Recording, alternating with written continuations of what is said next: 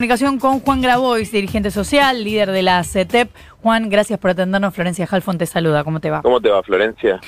Bien. Eh, veía el fin de semana videos de los chicos de la garganta que mm, describían, bueno, la situación dramática en los barrios en general y en particular en la Villa 31, donde se multiplicaron escandalosamente en la última semana los casos de coronavirus por la situación de hacinamiento que pasan muchos de los habitantes de ahí.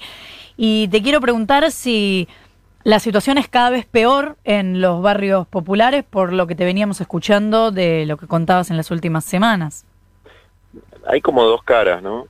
Por un lado, la parte horrible, inhumana del abandono, de la exclusión, que sucede de los dos lados de la General Paz.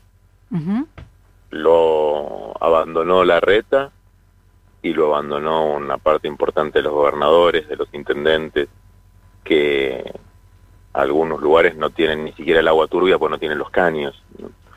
Yo en las semanas anteriores estuve yendo bastante al, a los comedores del conurbano y veía que algunos lugares donde no iba hace bastantes meses o años, todo igual, no había ninguna mejora. Y esa es la parte horrible de la cosa y que qué mal que vive nuestro pueblo, nuestros compañeros, nuestros hermanos y hermanas que en, 40 años de democracia no pudimos resolver que tengan agua, luz, cloacas, un terrenito de una dimensión razonable. Eh, no puede ser eso. Uno va por estar seis para Cañuelas, por esos lugares y de tierras por todos lados y se pregunta cómo puede ser que en un país así no pueda tener todo el mundo un terrenito. Después hay otra cara, que es eh, la capacidad de organización comunitaria que tiene nuestro pueblo, eh, las compañeras en los comedores, pues son sobre todo mujeres haciendo milagros con un paquete de arroz y dos cebollas para que coman toda la manzana, eh, las organizaciones y movimientos populares que tocan todos los aspectos de la vida, digamos, la, la poderosa con la comunicación y también con los merenderos, con los comedores, que hay 10.000 eh, agrupados en las organizaciones eh, de todo el país eh, en por lo menos lo que yo conozco de, la, de los grupos que están en la UTEP, son más o menos 7.600 que están todos, cada uno georreferenciado con su responsable, es decir, eh, nuestro pueblo ha desarrollado una capacidad organizativa que permite pasar un poquito menos mal una circunstancia como esta. Esto que decís que le reprochás a la reta, ¿le reprochás a Kisilov lo que estás viendo en la provincia de Buenos Aires? La reta tiene mayor responsabilidad porque está hace mucho más tiempo, ¿no? y en una, en una ciudad que tiene muchos recursos. Eh, Axel recién empieza, pero se lo voy a reprochar sin ningún lugar a dudas y dentro de dos, tres, cuatro años, cuando termine su mandato, no puede demostrar que transformó la vida de los compañeros. Digamos, hay cosas que eh, por ahí dependen de la inversión y de la capacidad económica para realizarla. Pero hay cosas que no, hay cosas que se pueden hacer perfectamente. De tierras fiscales, hay un montón de tierras abandonadas hay un montón de herramientas eh, legales y operativas para poder garantizar un, lote con servicios, vamos a decirlo de una manera, a las familias jóvenes, a, una parejita o una familia que está compartiendo con, con su madre y con su abuelo por ahí, eh, y que se iría tranquilamente a, a 5, 6, 10, 15 kilómetros a vivir en un terreno no te digo de gigante, pero por lo menos en 7 por 15, 10 por 20 y armar su casita eh, y de a poquito ir, ir progresando y mejorando su, calidad de vida. Eso es perfectamente viable, es necesario porque la situación del avance de la pandemia en los barrios refleja el hacinamiento y por ahí el coronavirus 19 pasa pero después viene el coronavirus 20, el coronavirus 21, porque la mano viene así, con la globalización, y cuando tenemos estos niveles de hacinamiento, la Argentina es increíblemente uno de los tres países eh, más urbanizados, entre comillas, del mundo. Tenemos el 93% de nuestra población en ciudades y particularmente en tres grandes conurbanos. Y nuestro país es enorme. Hmm. Es decir, en toda esa extensión gigante que vos ves en el mapa cuando estudias en la escuela o cuando le mostras a tu hijo, ahí no hay nadie. no hay nadie. Estamos todos en tres puntitos. Juan, eh, después de los desplazamientos que hubo en el Ministerio de Desarrollo Social a partir de los precios escandalosos eh, que se habían pagado para la comida, ¿está llegando la comida? No, está llegando a algunos lugares de recepción de capital del conurbano. Hay 17 puntos que, por lo menos de lo que yo conozco de nuestra agrupación, que tiene más o menos 400 comedores eh, por allá, digamos que no llegan en el norte, en la Patagonia, todavía no ha llegado. Es decir, pareciera que hay una dicotomía entre eh, la transparencia y la honestidad y la eficiencia, como si no se pudieran hacer las cosas bien hechas, como que termina ganando la lógica del roba pero hace. Eh, yo no creo que sea así, yo creo que hay un problema de degradación del Estado, que desde luego el macrismo profundizó muchísimo, eh, y que ese problema de degradación del Estado hace que pierda sus capacidades operativas y que no haya un plan estratégico. Si vos preguntás, bueno, ¿cuál es la agenda de tierra, techo y trabajo del gabinete social del gobierno? ¿Cuál es el plan para los próximos cuatro años? ¿Cuál es el plan para que esas cloacas esas zanjas, esas conexiones de luz, eh, esos mejoramientos del equipamiento urbano lleguen a los barrios populares, cuál es la estrategia de agricultura familiar para que haya más eh, núcleos campesinos y comunidades eh, agrarias en la Argentina, cuál es la estrategia para conseguir consolidar 5 millones, 6 millones de puestos de trabajo en la economía popular, porque el mercado no los va a absorber, no hay respuesta, no hay pensamiento, no hay capacidad creativa de elaboración, a pesar de que tenemos un gobierno que por lo menos a mi juicio es infinitamente mejor que el gobierno de Macri. Eh, todos los días le agradezco a Dios de que hayamos podido sacar a Macri y que haya un gobierno con un nivel de sensibilidad muchísimo más alto para pasar la pandemia. Imagínate esto con Macri hubiese sido un desastre. Pero tengo la sensación de que no eh, Arroyo no, no te termina de gustar. Mira, en general a mí la superestructura política y, se quiere, la burocracia institucional no me gusta en general, el estilo no me gusta, pero no es un problema de arroyo. el problema se reproduce en otros ministerios, hay una lógica burocrática eh, que termina siendo una burocracia eh, en aras de la transparencia y en aras de los procedimientos institucionales que termina siendo eh, poco transparente y muy ineficiente. Entonces eso no es un problema de Arroyo, es un problema general. También hay una visión de, subestimación a las organizaciones populares en el que hay puntos de encuentro entre algunos funcionarios de este gobierno y el gobierno anterior que lo ven como intermediarios molestos, como un problema eh, a resolver más que como parte de un, de un proyecto de transformación. Eh, eso se, se, va repitiendo, es una mentalidad de arriba para abajo, es una mentalidad eh, que ve al, a, los más pobres, en el mejor de los casos como consumidores, a los que hay que transferirles eh, guita, y en ese sentido, que es un gran avance, hubo buenas políticas. La IFE es una buena política. Yo sé que Alberto, seguramente Arroyo también, y seguramente los otros ministros también, tienen sensibilidad social y se preocupan por, por toda la población. Eh, yo vi que invirtieron las prioridades y que si se quiere el barco cambió de rumbo. Yo hago una crítica más estructural a una mentalidad que impide planificar la reconstrucción de la tierra arrasada, como se caracterizó el macrismo, que ahora doblemente arrasada está por la pandemia, eh, en una perspectiva de transformación profunda del sufrimiento de por lo menos un tercio de nuestra población que no puede salir de Juan, Nico Fiorentino te saluda. Eh, te iba a preguntar otra cosa, pero recién hablabas de eh, burocracia en, el Estado en general, pero estábamos hablando de desarrollo social y hablabas de eh, desconfianza con respecto al rol y el trabajo de las organizaciones de las organizaciones sociales.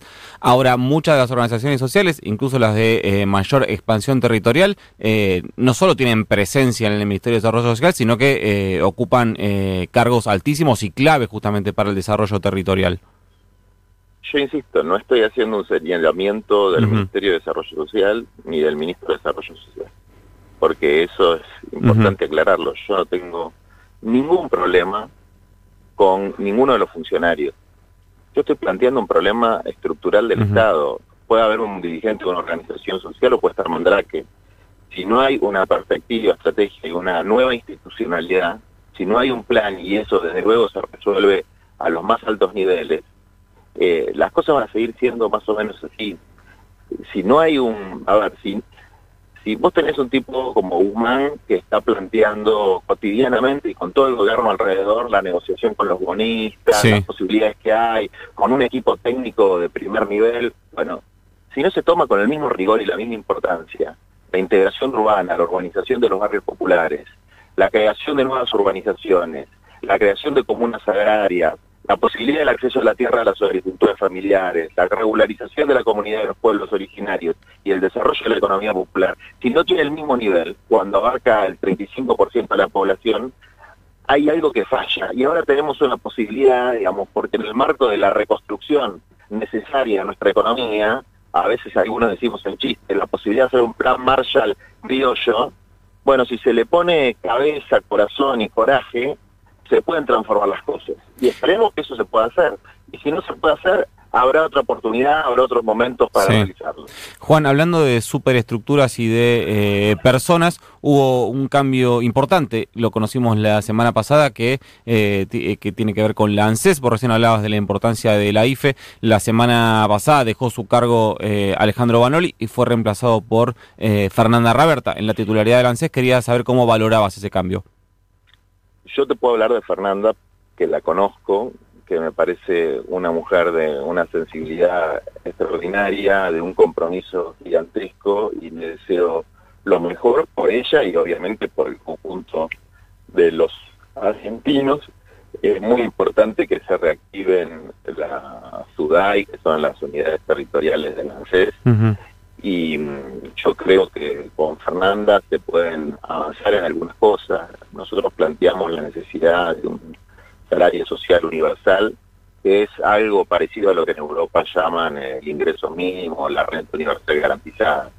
Eh, hay una posibilidad de profundizar nuestro sistema de seguridad social, que por suerte y sobre todo a partir de las medidas de, de los gobiernos previos al de Macri, es relativamente amplio, tiene una cobertura grande de jubilaciones, tiene una cobertura grande de asignación universal por hijo, pero la IFE, donde se anotaron 9, 10 millones de argentinos, refleja el drama de la informalidad laboral, el drama de la economía popular no organizada, digamos, porque una cosa es una economía popular con una lógica colectiva y otra cosa es el changueo independiente, los compañeros que están en los basurales solos sin ningún tipo de organización y en condiciones infrahumanas, los talleres clandestinos de costura, bueno, esos son millones de personas que todavía no tienen una lógica de organización colectiva y que tienen ingresos muy por debajo de la línea de pobreza. Entonces, el ingreso a la isla de tantas, tantas personas demuestra la necesidad de establecer un piso mínimo de ingresos y de dignidad para que en la Argentina nadie viva desesperado porque no tiene para comprar un paquete de arroz. Juan, se nos va eh, eh, larga la nota, pero me interesa si, eh, si podés, de, de, una forma más resumida posible, de cuando pensás en este, este ingreso universal, ¿en, qué pensás? De, de, qué alcance? ¿De qué, ¿De qué magnitud? Porque me parece que es una discusión que empieza a tomar volumen. Yo por las cuentas que hice, se puede garantizar medio salario mínimo para todos los trabajadores de Argentina entre 18 y 65 eh, y no se te va al demonio el gasto público, sobre todo aplicando los nuevos impuestos que se están promoviendo, que me parecen muy correctos, y haciendo más eficiente un sistema de seguridad social que ya empieza a ser de alguna manera segmentario porque tenés cinco cosas, la tarjeta alimentaria, esto, lo otro. De hecho, la IFE estableció un universo nuevo, ¿no? Exactamente, hay que darle una nueva coherencia para que no haya sensación de injusticia de que a uno le toca y a otro no, si tenés un pie de más de seis años no llegás a la alimentaria, que los trámites funcionan mal, bueno, reordenar eso, darle una nueva coherencia e incorporar el concepto del salario universal, porque todas esas personas que se notaron en la IFE, de una cosa o de otra, trabajan. No están en el sector formal, pero trabajan.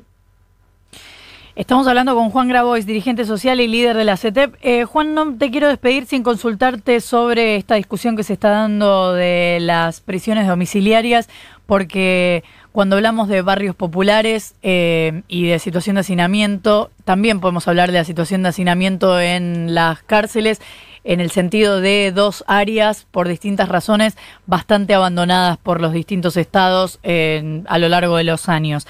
¿Cuál es tu visión de esta discusión que se está dando? Bueno, que es tierra fértil para hacer populismo y demagogia y engañar a la gente, porque eh, es una falsa dicotomía liberar violadores, asesinos seriales y gente que cometió crímenes aberrantes y establecer un sistema penitenciario más razonable.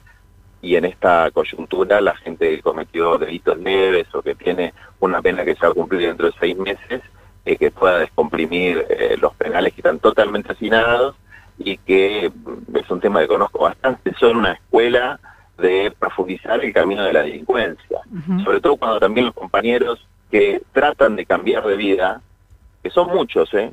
salen y no tienen nada no tienen un contacto con una cooperativa, no tienen una posibilidad de ingresar en la economía popular organizada, que es la última salida que tienen los descartados de todo, sea porque tienen antecedentes o lo otro. Entonces, hay un tema eh, no solo de insensibilidad, sino de soncera. Cada preso en un penal federal le sale 60 mil pesos por mes eh, al Estado. Si se contagian eh, muchísimos presos, va a haber, no vas a tener cama vos. Entonces hay que pensar también en términos pragmáticos, no solamente apelar a la sensibilidad eh, frente a una situación fea, que es este nivel de hacinamiento, que es muy, muy, muy extremo, pero también en términos pragmáticos, qué es lo que le conviene al conjunto para reducir la violencia y para, eh, digamos, enfrentar la pandemia desde una perspectiva que le sirva a todos. Y yo creo que hay que establecer un equilibrio entre esto de liberar indiscriminadamente a violadores y asesinos, cosa que sucedió, y sucedió porque los jueces son un desastre. Un día les suena eh, que la música va para liberar a todo el mundo, liberan a todo el mundo. Al otro día, dos o tres políticos dicen que eso es una barbaridad, lo vuelven a meter en cana. Es decir, en la Argentina no existe lo que los yanquis llaman el rule of law, es decir, que la los fallos son por la ley, no son ni por el clamor social, no son por eh, la presión de los políticos, por la plata, por los medios de comunicación, hay que regirse por la ley. Y en la Argentina un factor de su desarrollo muy claro es que el 90% de nuestros jueces son visceralmente corruptos y visceralmente cobardes, que fallan por eh, cómo suena la música. Eso es, eh, hace que la Argentina, eso es la inseguridad, la famosa inseguridad jurídica que pasen esas cosas. Entonces tenemos un problema con la carta judicial que desde la dictadura hasta acá eh, nadie metió mano en serio, y meter mano no quiere decir hacer que sean dóciles a tu política, quiere decir reemplazar esa casta corrupta, deshonesta, corporativa, por gente idónea y gente proba. Juan Grabois, dirigente social y líder de la CETEP, muchísimas gracias por habernos atendido. No, a vos, por favor. 8 y 36.